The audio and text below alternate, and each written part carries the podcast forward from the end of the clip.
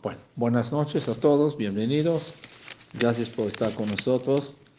Y el tema que hoy vamos a abordar, Bezrat Hashem, es un tema muy complejo, muy extenso. Obviamente, obviamente que no voy a poder responder todas sus dudas, inquietudes, eh, preguntas eh, y, este, experiencias tal vez también, o con sus conocimientos. Vamos a tratar de dar un poquito de tiempo después para algunas preguntas, pero espero que la mayoría de las preguntas eh, se van a resolver eh, mediante la, la, clase.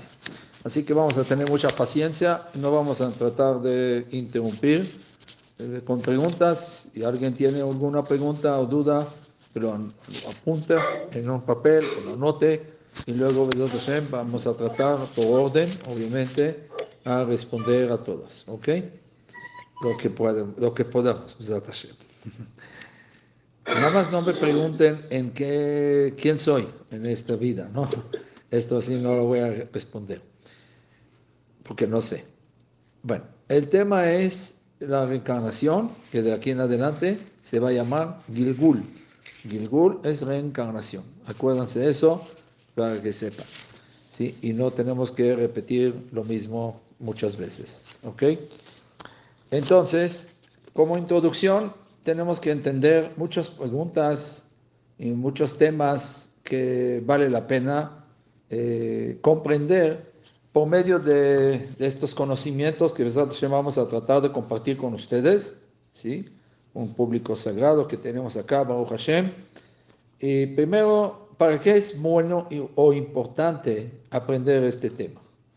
Segundo, ¿acaso este tema tiene referencias o citas en nuestra literatura judía? Tercera pregunta, eh, ¿nuestros sabios reconocen el tema de reencarnación del Gilgul o tal vez hay disputa entre ellos? otra pregunta es, ¿cuál es el papel o el rol de nuestra alma aquí en este mundo. ¿Para qué vino? Ahora, el Gilgul es un castigo o una oportunidad más o bondad de Hashem. Y les recuerdo que la palabra Gilgul, el valor numérico, es 72, igual como la palabra Gesed, que es bondad. Entonces eso ya responde la pregunta. Pero vamos a ver más adelante. Otra pregunta es, ¿Quién se reencarna en quién? Hombre en mujer, mujer en hombre, judío no judío, eh, en, animales, en inertes, en, el mundo vegetal, el mundo animal. Entonces, ¿quién, ¿quién se encarga de quién?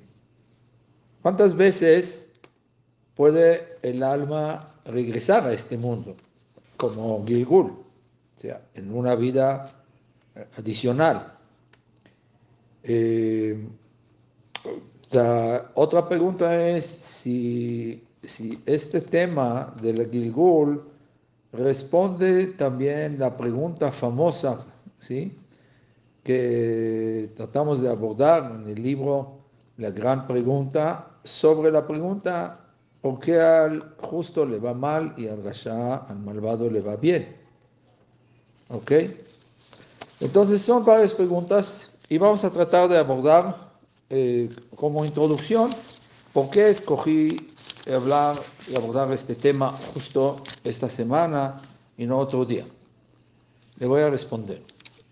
En, en parasha, encargo el micrófono, ¿sí? En esta parasha dice la Torah, comienza, y la Torah comienza con una letra de más. En lugar de decir, el amishpatim, esos son, esos son los juicios, las leyes que pondrás delante de ellos, o sea, delante del pueblo judío, la Torah agrega una letra Vav, VL. VL es una, una letra de unión que une lo anterior con lo, con lo que viene más adelante. ¿sí? Si no es mucha molestia que eh, abren sus cámaras, les agradezco mucho. Es mucho más agradable hablar con ustedes y no con sus aparatos. Gracias. Entonces, la Rashi ya se dio cuenta de esta pregunta y él responde que ve la letra Vav viene agregando que también lo que viene de aquí en adelante, en esta Parashah Mishpatim, todas las leyes, todos los juicios, también fueron entregados en Monte Sinai. No solamente los diez mandamientos, no solamente los 613 mitzvot ¿sí? que recibimos en Monte Sinai, sino también estas leyes que vamos a estudiar y aprender en esta Parashah Mishpatim. La mayoría de Parashah Mishpatim trata el tema de Ben Adam la tema de interpersonales, o sea, los, los temas más delicados para la Torah es esta Parashah, es estas leyes que tratan la relación interpersonal, uno con su semejante, el otro con su compañero.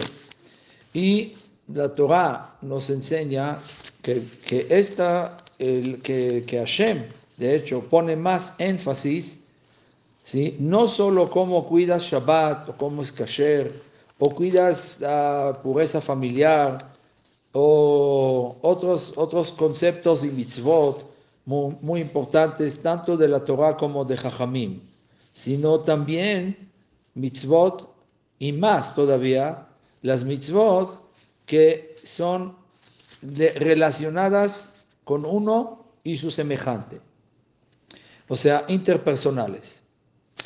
¿Y por qué es importante aprender y saber este, este punto? Porque en el Zohar Kadosh, sobre esta parasha, comienza, y ese es el motivo por lo cual que yo decidí hablar del tema, empieza a decir así, esas son las leyes que pondrás delante de ellos, ¿sí? comienza con la venta de un esclavo hebreo, etc. Zveda Torah Gilgulim.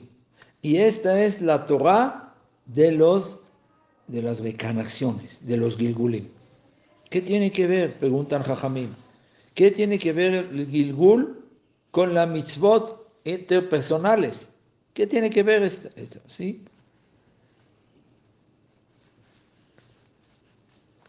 Eh, habla con el señor Ariel, él te va a ayudar a resolver eso, por favor. Eh, entonces, le voy a contar, voy a comentarles una historia muy interesante, con su permiso, para entender un poco qué tiene que ver las leyes interpersonales con la Torah de Gilgulim, todas las reencarnaciones. Cuentan sobre un alumno de Kadosh, que vivía en Cefat, que tenía, llegaba a 35 años de edad y todavía no se había casado. Un día ya se fastidió de esta vida y se acercó con el rabino y le pregunta, ¿dónde está mi pareja? Usted que sabe todo. Le dijo el Arizal, tu pareja no se encuentra en Israel, sino en Egipto. Tienes que viajar para allá y ahí vas a poder formar un hogar dentro del pueblo judío.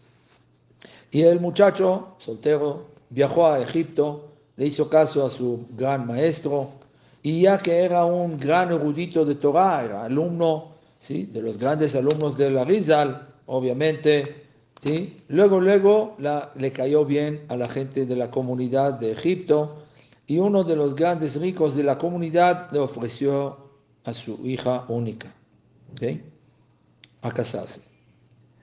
Y efectivamente contrajeron matrimonio ¿sí? y vivieron con felicidad. Ella tenía solamente 22 años, él ya 35. Se casaron, vivieron dos años felices, con riqueza, que su papá no le faltaba nada para que él pueda dedicarse su tiempo para estudiar Torah tranquilo. Pasaron los dos años y lo alejem, lo aleno, Barminan, ¿sí? falleció la señora joven, sin hijos.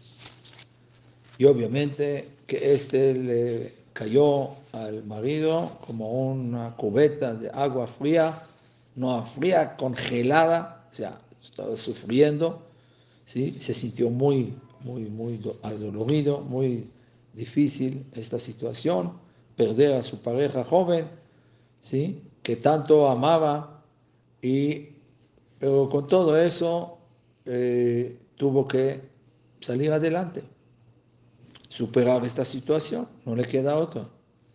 Hay situaciones que no nos queda otra a veces. Barminan fuera de nosotros. Regresó muy rico, pero con toda riqueza monetaria, pero pobre, que perdió su pareja. Llegó a Cefat otra vez, se dirigió con el Arizal, su gran maestro, y le explicó qué es lo que pasó. dijo, yo sabía, no te preocupes. El Arizal dijo, toma agua, tranquilate y tranquilízate y siéntate y yo te voy a explicar exactamente qué es lo que pasó. Le dijo, tú y tu ex esposa, bueno, esta esposa, eran socios en vida pasadas, en un negocio, y tu socio te robó dinero del negocio y tú no te diste cuenta.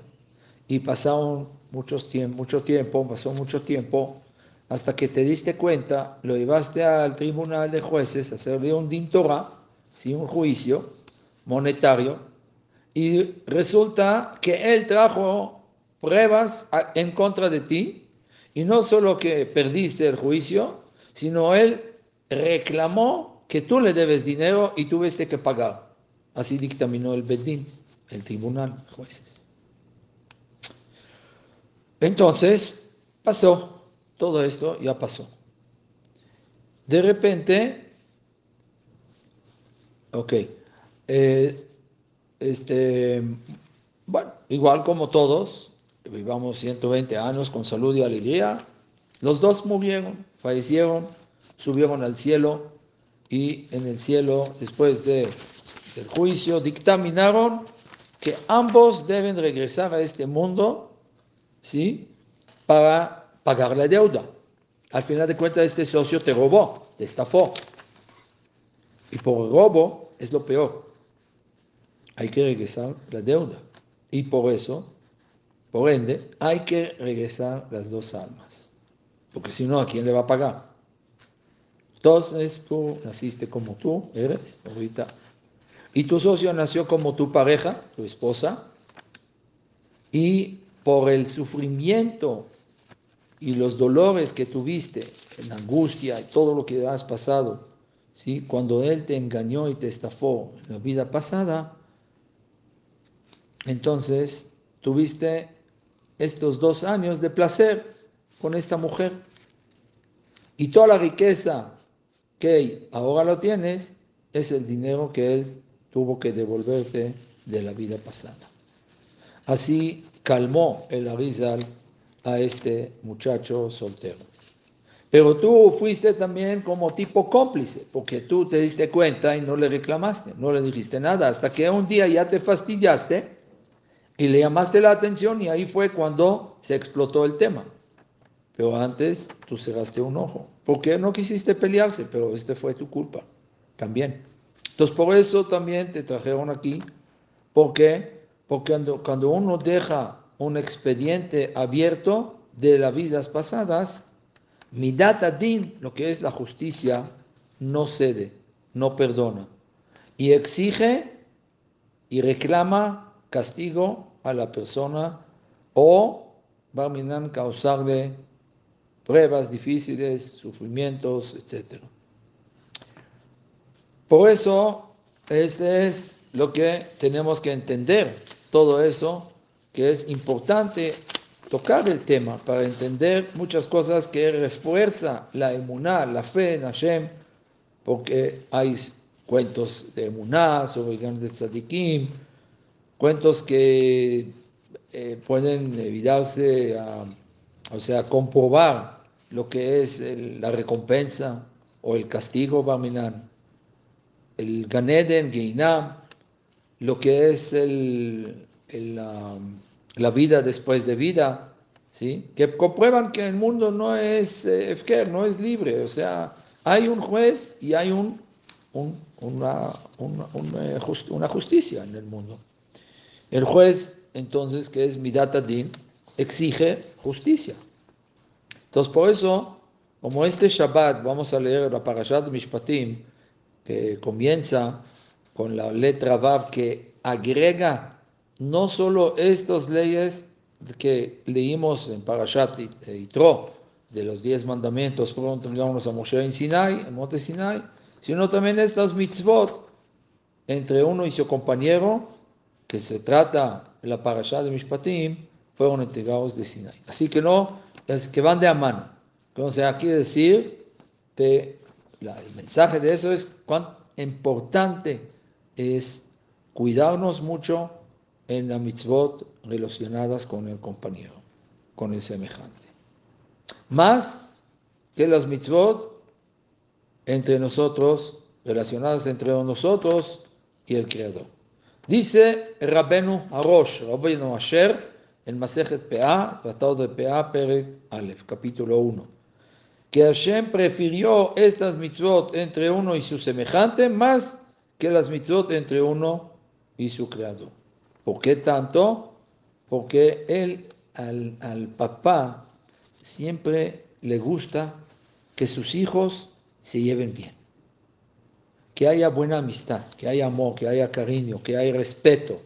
Y cuando no pasa eso, el mismo papá sufre. Y por eso se destruyó el segundo templo sagrado de Jerusalén. Sobre estas mitzvot. Y hasta la fecha no se ha reconstruido. ¿Por qué? Porque lo mismo que no hemos reparado todavía. Y dice Rabino, entonces, bueno, eh, entonces, bueno, voy a saltar algo y voy a seguir.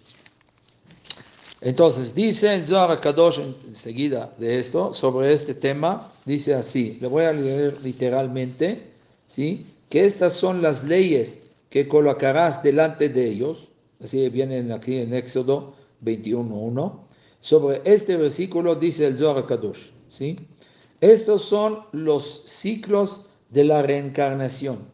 Esta conexión sorprende porque los versículos siguientes se refieren a las leyes monetarias. Sin embargo, hoy, ¿sí? La siguiente explicación. Una persona acusa a otra en el corte, ¿sí? Diciendo que le debe dinero, como el caso que le conté, ¿sí? A pesar de que el demandado sepa que él es inocente, de todas formas la Torah lo obliga a pagar. Él no debe preguntarse, ¿acaso la Torah no es una Torah de la verdad cuyos caminos son agradables? ¿Dónde está la justicia? Dice, ¿por qué esta es la verdad de la Torah? y su cualidad de ser agradable, ¿cómo es posible? ¿Dónde está la justicia? Dice.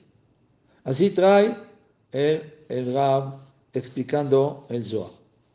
Sin ninguna duda, esta persona le debía este dinero al otro en una vida previa.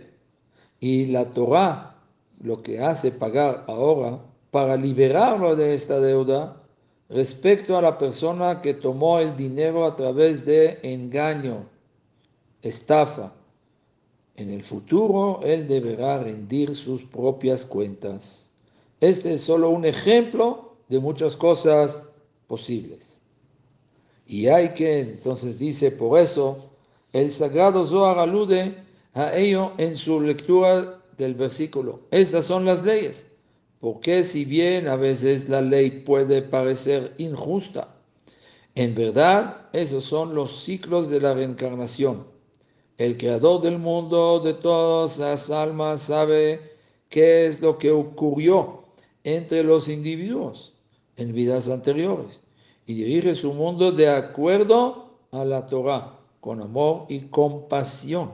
Ese es ese punto muy importante. Con rectitud con verdad, verdadera justicia. Ese es lo que así explica el Rab, el Zohar Kadosh. Hay un, un eh, investigador, un, científico, que se llama eh, y él Stevenson, y él Stevenson. Este señor, ¿sí? investigó de, los mejores investigadores en el mundo, dedicó 40 años de su vida ¿sí? para investigar el tema de las Gilgulim, más profundo. Y en su libro, Gilgulen Shamot, Reencarnaciones de las Almas, obviamente está escrito en inglés, él descubrió que cada uno de nosotros que vivimos aquí en la tierra carga con él del pasado algunas cosas para este presente que vive ahorita. Él argumenta que la persona puede revisar, por ejemplo, su cuerpo, si tiene alguna cicatriz, tiene algunas manchas del nacimiento, eh, sí, o algunas arrugas, todo, todo estos del nacimiento y de las investigaciones que hizo arriba de 35% de esta gente que nacieron con estos eh, defectos del nacimiento o manchas o arrugas o, cicatrices, etcétera, podrían restaurar el Gilgul previo a esta vida. Y ellos están cargando muchas cosas en su subconsciencia para este, esta vida también. Increíble. Hoy una, un periódico en Israel que se llama Yediot Haronot, las últimas noticias, si se se traduce literalmente, publicaron un artículo sobre un niño joven alemán que nació con manchas desde el nacimiento que cuando este niño se enfermó en, eh, ¿cómo se llama? Eh, em, hepatitis, algo así, ¿no? Este, tenían que hacerle radiación de ultrasonido, ¿sí? De ultra, perdón, eh, morado, se llama ultramorado, y de repente resulta que el doctor que lo atendió que no es una mancha del nacimiento, sino es una, una como tipo eh, tatuaje. Y tatuaje de, de, como de los marineros, que tenía la fecha escrita ahí, 1917. Ese fue publicado en una, es un artículo en un eh, periódico muy importante en Israel. ¿Sí? y no es sospechoso de traer cosas de la Torah, sino al, revés, es un periódico laico totalmente. Y mandaron a revisar todo con muchos eh, eh, expertos de piel en Alemania, ¿sí? Si podría, por, por, eh, por, por ejemplo, implantar a este niño esta, eh, este tatuaje o que el niño nació con este tatuaje. Y esto quiere decir que, que este niño viene en Gilgul desde el año 1917 que vivía en aquel tiempo, en una vida previa. Entonces, por eso a veces uno trae con él cargando algunos miedos de, de las vidas pasadas como claustrofobia eh, o otros miedos de, alturas o de estar encerrado en un cuarto eh, o miedo de su suegra, eso es muy, muy probable, muy, muy común, ¿no? Pero bueno, eh, esos son miedos que a veces no tienen explicación lógica, ¿sí? uno que está encerrado en un elevador, no le gusta subir el elevador, sube por pie, por las escaleras. Son miedos que estamos cargando, traumas de las vidas pasadas, eso sin duda. ¿Sí? Entonces, gente que no le gusta entrar en un lugar cerrado así, abren la puerta y el otro le grita, ah, hace frío, y, así pues, se pelean. Pero son traumas y miedos que nos cargamos de las vidas pasadas. Hay una mujer en Israel, de hecho, que ella como restaura, restaura, restaurando eh, reencarnaciones de vidas pasadas. Ella habló con un jajam, con un rabino, y le contó que sepa que hay muchas parejas que cuando le están haciendo restaurar toda su vida, ¿sí? Eh, aunque sea en una forma individual, o sea, singular, no juntos como pareja, ¿sí? Se, resulta que tenían una relación común en vidas pasadas. Eran casados, eran padre e hija, eh, o mamá y, hijo, tenían alguna relación en vidas pasadas, o socios de un negocio, etcétera, ¿no? Todo puede ser, hermano y hermana, pero es muy común eso. Entonces, en la ciudad de Oklahoma, en Estados Unidos, fue publicado también un artículo en este mismo periódico del año 1990, eh, ¿sí? Un caso, ¿sí? También en el mismo periódico fue publicado un caso de Gilgun Shamot en una ciudad en Oklahoma, de un niño de 5 años de edad que, que se está portando igual como si fuera su tío. ¿Qué pasó? Su tío murió en un accidente de tránsito, ¿sí? antes de que naciera este niño. Y él contó a sus papás, este niño, detalles sobre la muerte de su tío, sin conocerlo, sin saber de él, y, le, contó estos detalles a su, de su tío, que no, lógicamente, naturalmente, no podría jamás saberlos porque él nació después. Entonces, esto quiere decir también que seguramente él mismo fue el mismo tío que murió en este accidente. Es increíble que, estas cosas que suceden en el mundo y lo investigan, de hecho, eh, puede ser también un Gilgul dentro de la familia o en una forma grupal. ¿Cómo puede ser en una forma grupal? Por ejemplo, el Arisa le explica, pregunta primero, ¿por qué el pueblo judío tuvo que sufrir eh, tantos sufrimientos de un trabajo duro en Egipto? Mataron a sus hijos, eh, lo metieron en la construcción de, las pirámides que construyeron, ahogaron a sus hijos en el río, en el Nilo.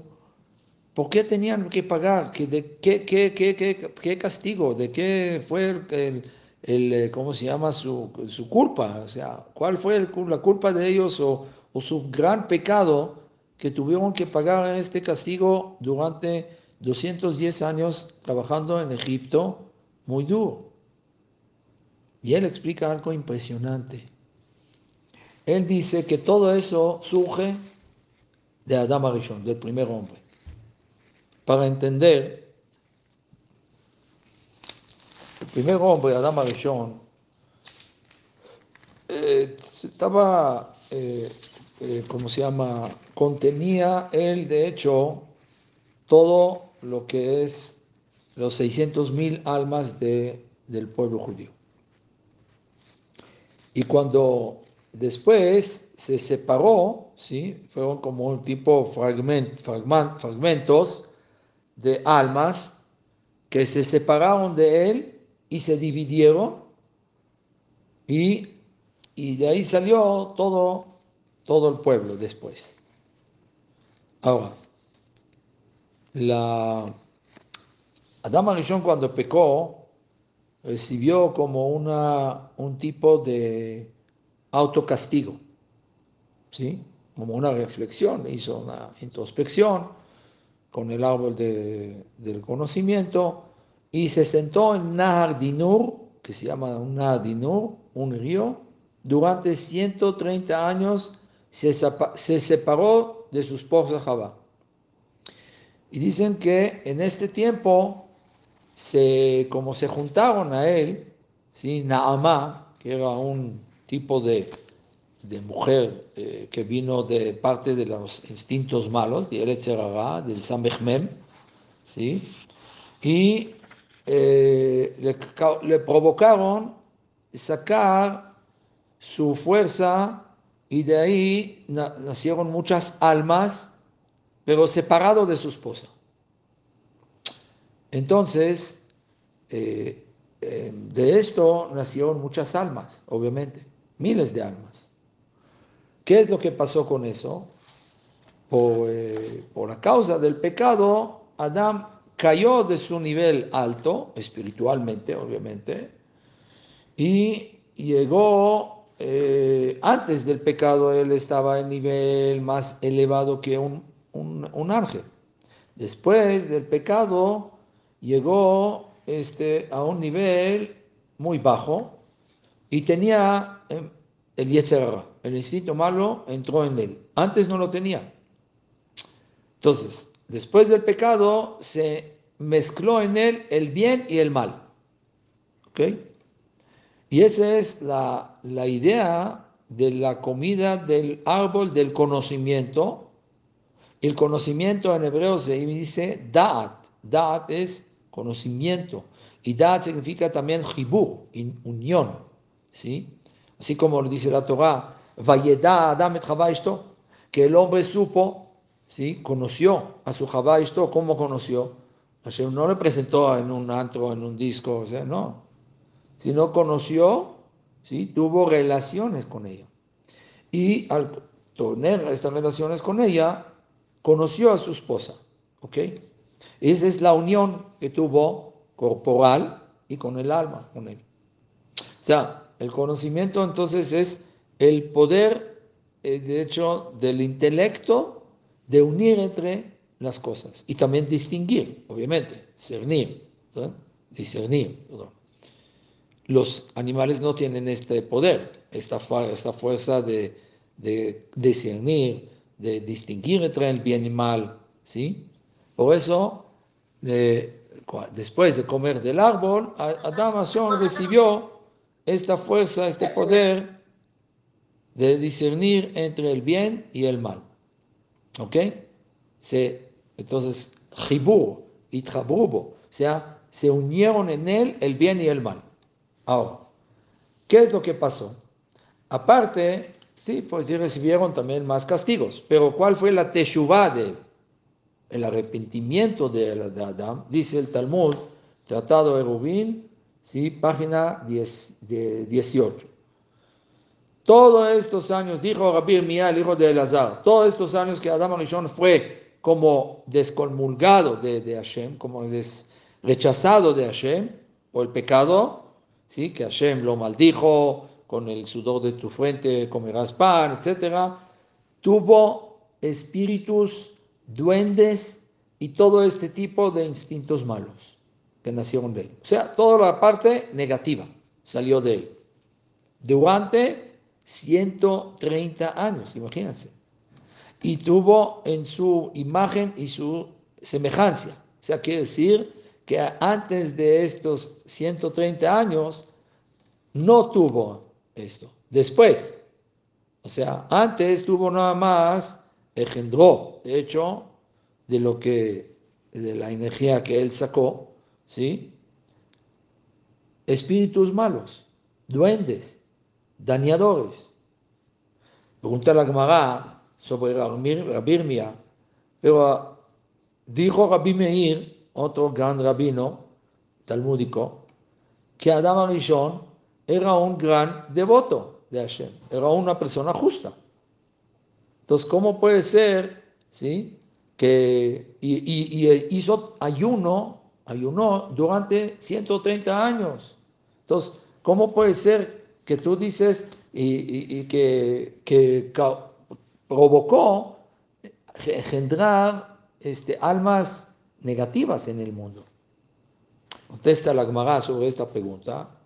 Es cierto que Adam Arishon se separó de su esposa en estos años y lo que dijimos que él engendró estos espíritus malos fue que fue la energía que salió de él por fuerza mayor. No que él provocó eso, sino no que era pecador, minar, sino que estas almas, Naamá y todas sus compañeras de la parte del instinto malo, le causaron sacar esta energía de una forma negativa y generar estas almas dañadores. ¿Ok? Así explica la, la Gemara. Entonces, si era justo, si era una persona buena, era temeroso de Hashem, ¿sí? Y, pero, sin embargo, ¿sí? No, por, fuerza mayor salió esta energía y eh, nacieron de ahí eh, almas negativas. ¿Qué pasó con estas almas durante los 130 años de separación, de la separación de su esposa Java? ¿Qué es lo que pasó? Explica el Arizal, de ahí nacieron las almas de la generación del diluvio. Si ustedes se acuerdan, ¿qué es lo que pasó en la generación del diluvio? Se corrompieron moralmente ¿sí? También la, generación de Enosh después. Entonces, e hicieron enojar a Hashem. La tierra se corrompió, no solamente los seres humanos, sino hasta los árboles, hasta los animales se metieron con otras especies, etc. Y murieron en el diluvio. Hashem se enojó con ellos y arrasó con todo, acabó con todo, y de Noah y sus hijos empezó un mundo nuevo. ¿Ok? Después, como estas almas no corrigieron, no hicieron el tikkun correcto para sus pecados graves, tuvieron que volver en otra vida. ¿Quién era en esta vida nueva? Dora Palaga, la generación de la separación de la torre de Babel, que quisieron construir una torre y luchar, guerrear contra Hashem. Y ellos también se corrompieron. Ellos también cayeron en pecados y después viene la gente de Sedoma y Gemora otra vez, malos y pecadores a Hashem mucho, como dice la Torah. Hasta que viene la revolución en el año 1948, ¿quién se acuerda qué fue? A un evento histórico fue levantado el Estado de Israel. Pero no estoy hablando de eso. Estoy hablando de un evento mucho más importante. Nació Abraham vino en el 1948. Qué coincidencia, ¿no? Eh, y nuestro patriarca se llamaba Abraham Aivri, el hombre se llamaba Abraham el hebreo. ¿Por qué el hebreo? Porque todo el mundo estaba como idólatras de un lado y él estuvo del otro lado, Eber, del otro lado del río. Y fue arrojado a la, a la hoguera por Nimrod, por el rey Nimrod. Y Abraham empezó a eh, fomentar, difundir la, la, creencia del monoteísmo en un solo creador, etcétera y convertía a la gente. Hashem probó, probó a Adán con diez pruebas y superó todas. Y logró sobrepasar todas. Abraham fue el primer hombre que empezó a corregir, a hacer el tikkun del pecado del primer hombre. Ya, habían otros sadikim como Noah, Betushela, Shem y Ever, también, pero ellos no eh, se acercaron o bajaron al pueblo para acercarlos y convertirlos en moneteístas, en creer en un solo Dios. Hashem aparece, Abraham vino en el pacto, que hizo con él un pacto, se llamaba Pacto Ben Abetarim, que ahí partió un, eh, se, llama, se llama pichón, una, una paloma, tipo paloma, y pasaron por los dos. Y, y, Hashem le promete en este pacto que va a sacar de él descendientes, o sea, un hijo, descendencia, ¿sí? que va a heredarlo. y les prometió también heredar la tierra de Israel, de hecho. Y solamente, no solo eso, sino también por la duda que Abraham eh, dijo, le preguntó a Hashem, ¿con, ¿con, qué sabrá que voy a heredarla? Le dijo, saber sabrás que eh, tus hijos, tu descendencia, será un, un, pueblo extranjero, ajeno, eh, en un, en un pueblo ajeno, o sea, en Egipto. Y Hashem le dio, de hecho, la noticia, ¿sí? que también van a recibir Torah en Monte Sinai, después de 50 años de la salida de, 50 días, perdón, de la salida de Egipto, ¿cierto? Pero ¿cómo podemos corregir el pecado del primer hombre para poder purificarse y hacer el tikkun de los, los placeres mundanos, ¿sí? que ese fue el carácter del pecado del primer hombre, tenían que romper el cuerpo, o sea, quebrar el mismo cuerpo material, físico, que le causó llegar a este pecado. Este, eh, por eso Egipto se llama Kura Barzel.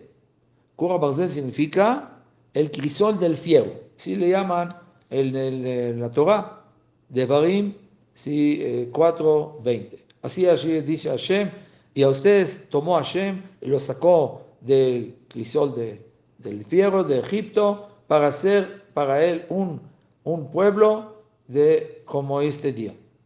Así como un crisol purifica y refina la, el oro, la plata, así Hashem tuvo que purificar al pueblo de Israel, que después de esto van a ser apropiados y adecuados para recibir la Torah en Monte Sinai. Ahora, Hashem le dio dos opciones a Abraham. Le dijo, ¿qué escoges para tus hijos? ¿El Ginam, el infierno, o el trabajo duro en Egipto? Y Abraham, lo más sorprendente es que ni siquiera intentó rezar y hacer alguna plegaria por ellos. Ni siquiera intentó insistió Hashem, perdónales. Ya no seas así, por favor, eh, son niños traviesos y eso, pero para perdonar al pueblo, no. En Sedoma y Gemora, Abraham se para empieza a regatear con Hashem, pedirle que les perdone los pecados de ellos y que no lo vayas a exterminar. No logró, pero intentó. Y aquí nada. Tus hijos van a sufrir 200 o 400 años, como lo dijo Hashem al principio, que empezó a correr la cuenta desde el nacimiento de Isaac. Se fue un bondad también de Hashem. Pero ya podemos entender por qué Abraham vino, ya no se paró a rezar para anular este decreto del, eh, del exilio, de la diáspora en, Egipto, sino al lo contrario vino por la iniciativa de Abraham vino. Así como dice Jajamim en el Talmud, Sotá, página 11, que fue Abraham vino quien eligió estos, estos exilios para el pueblo. Y ya que, eh, que Abraham vino, eh, que Am Israel no alcanzó a trabajar los 400 años del decreto de Hashem, tuvimos que pagar esta cuenta más adelante en más exilios. De primera destrucción de Betamigdash, segundo, usadas, matanzas, ¿sí? inquisiciones, todo eso es, vienen de cuentas anteriores. Pero ¿qué tiene que ver con lo que hablamos? Porque dice la Rizal que la consecuencia de lo que la fuerza, la energía que salió a Adam Arishon se llevaron las femeninas del Samechmem, del Yetzerara, del instinto malo, que sea Lili ¿sí? y Naamá. ¿sí? Y ahí estas almas elevadas y santas necesitaban, ¿sí? que nacieron eh, eh, almas eh, dañadores y negativas, ¿sí? tuvieron que pasar otras vidas para purificarlas y hacer el ticún hasta que pueden ser apropiados para recibir la Torah. Entonces, ¿cómo comenzó este tikkun? En la generación del diluvio. Después, la generación de la separación del de Babel. Después, en Sedoma y Gomorra. Y los tres, las tres generaciones no lograron hacer el tikkun. Entonces, no, no, no, no llegaron a, a, a descansar estas almas. Entonces, son chispas obviamente que salieron de Adam Arishon y tienen que repararlos. Y no lograron. Entonces, tuvieron que llegar los tres patriarcas, Adam, Isaac y Jacob, para reparar todos los pecados que había cometido Adam Arishon. ¿Cuáles son? Primero, Abodazara, idolatría. ¿Por qué idolatría? Porque él negó en Hashem. Hashem le, prohibió comer del árbol del conocimiento y no le hizo caso. Entonces es como idolatría. Es como desobedecer la palabra de Hashem.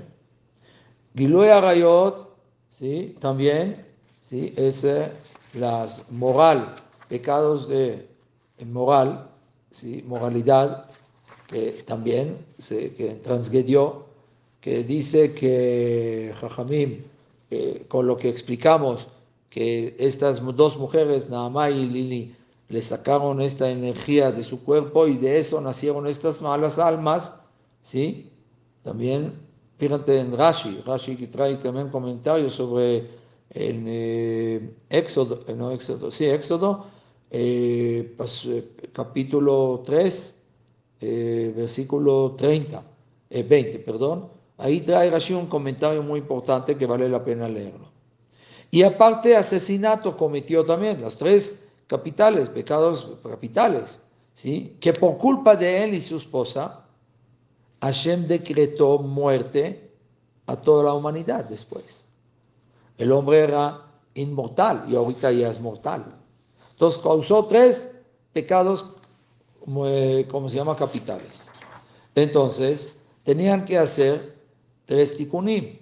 Abraham tuvo que luchar contra la idolatría y a favor de la, del monoteísmo. Y en Abraham ¿sí? llegó el, el, el, nefesh, que es el alma baja de Adán, en Abraham y Javá. En Abraham, perdón. Y Javá en Sarah. ¿Ok? Abraham logró ¿sí?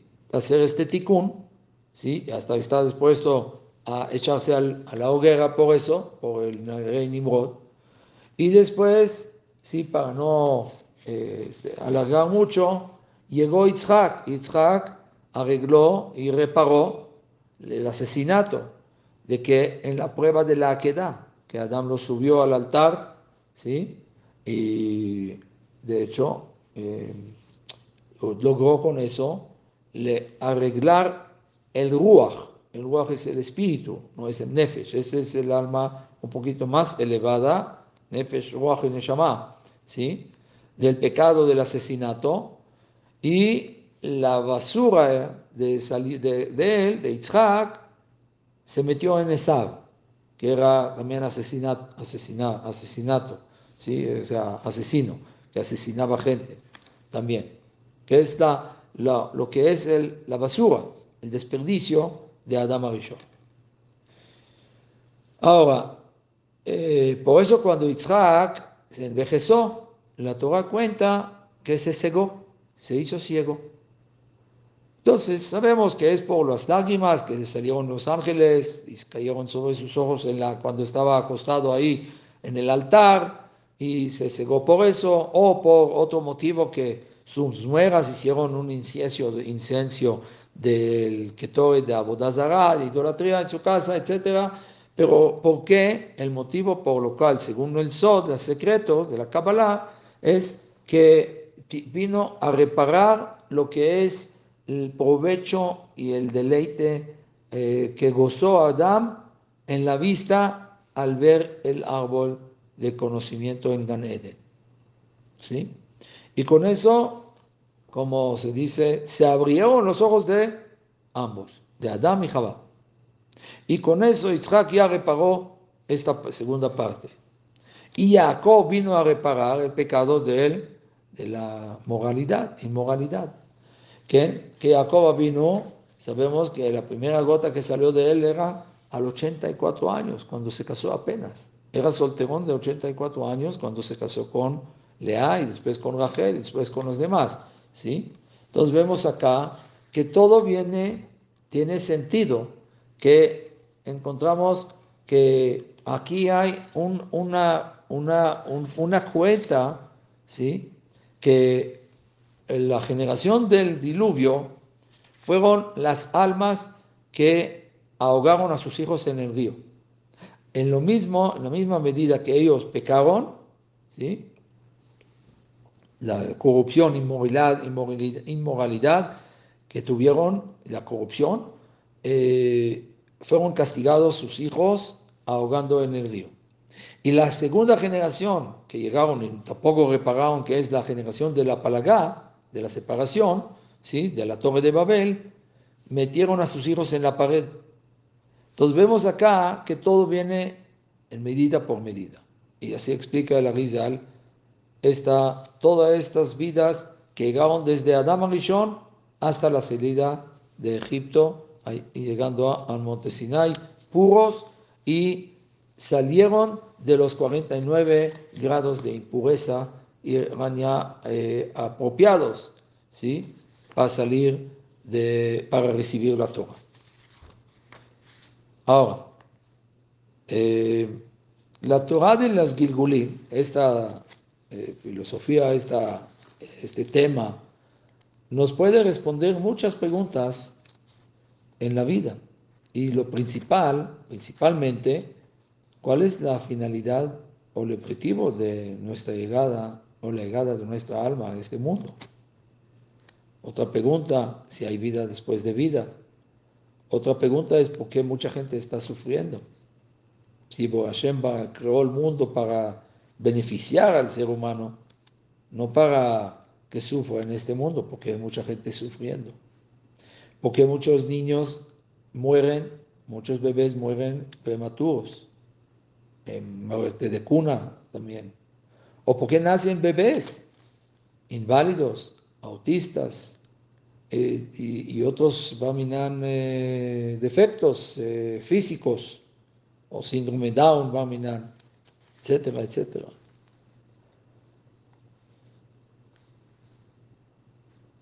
Todos, me imagino, conocen, conocen, ¿sí?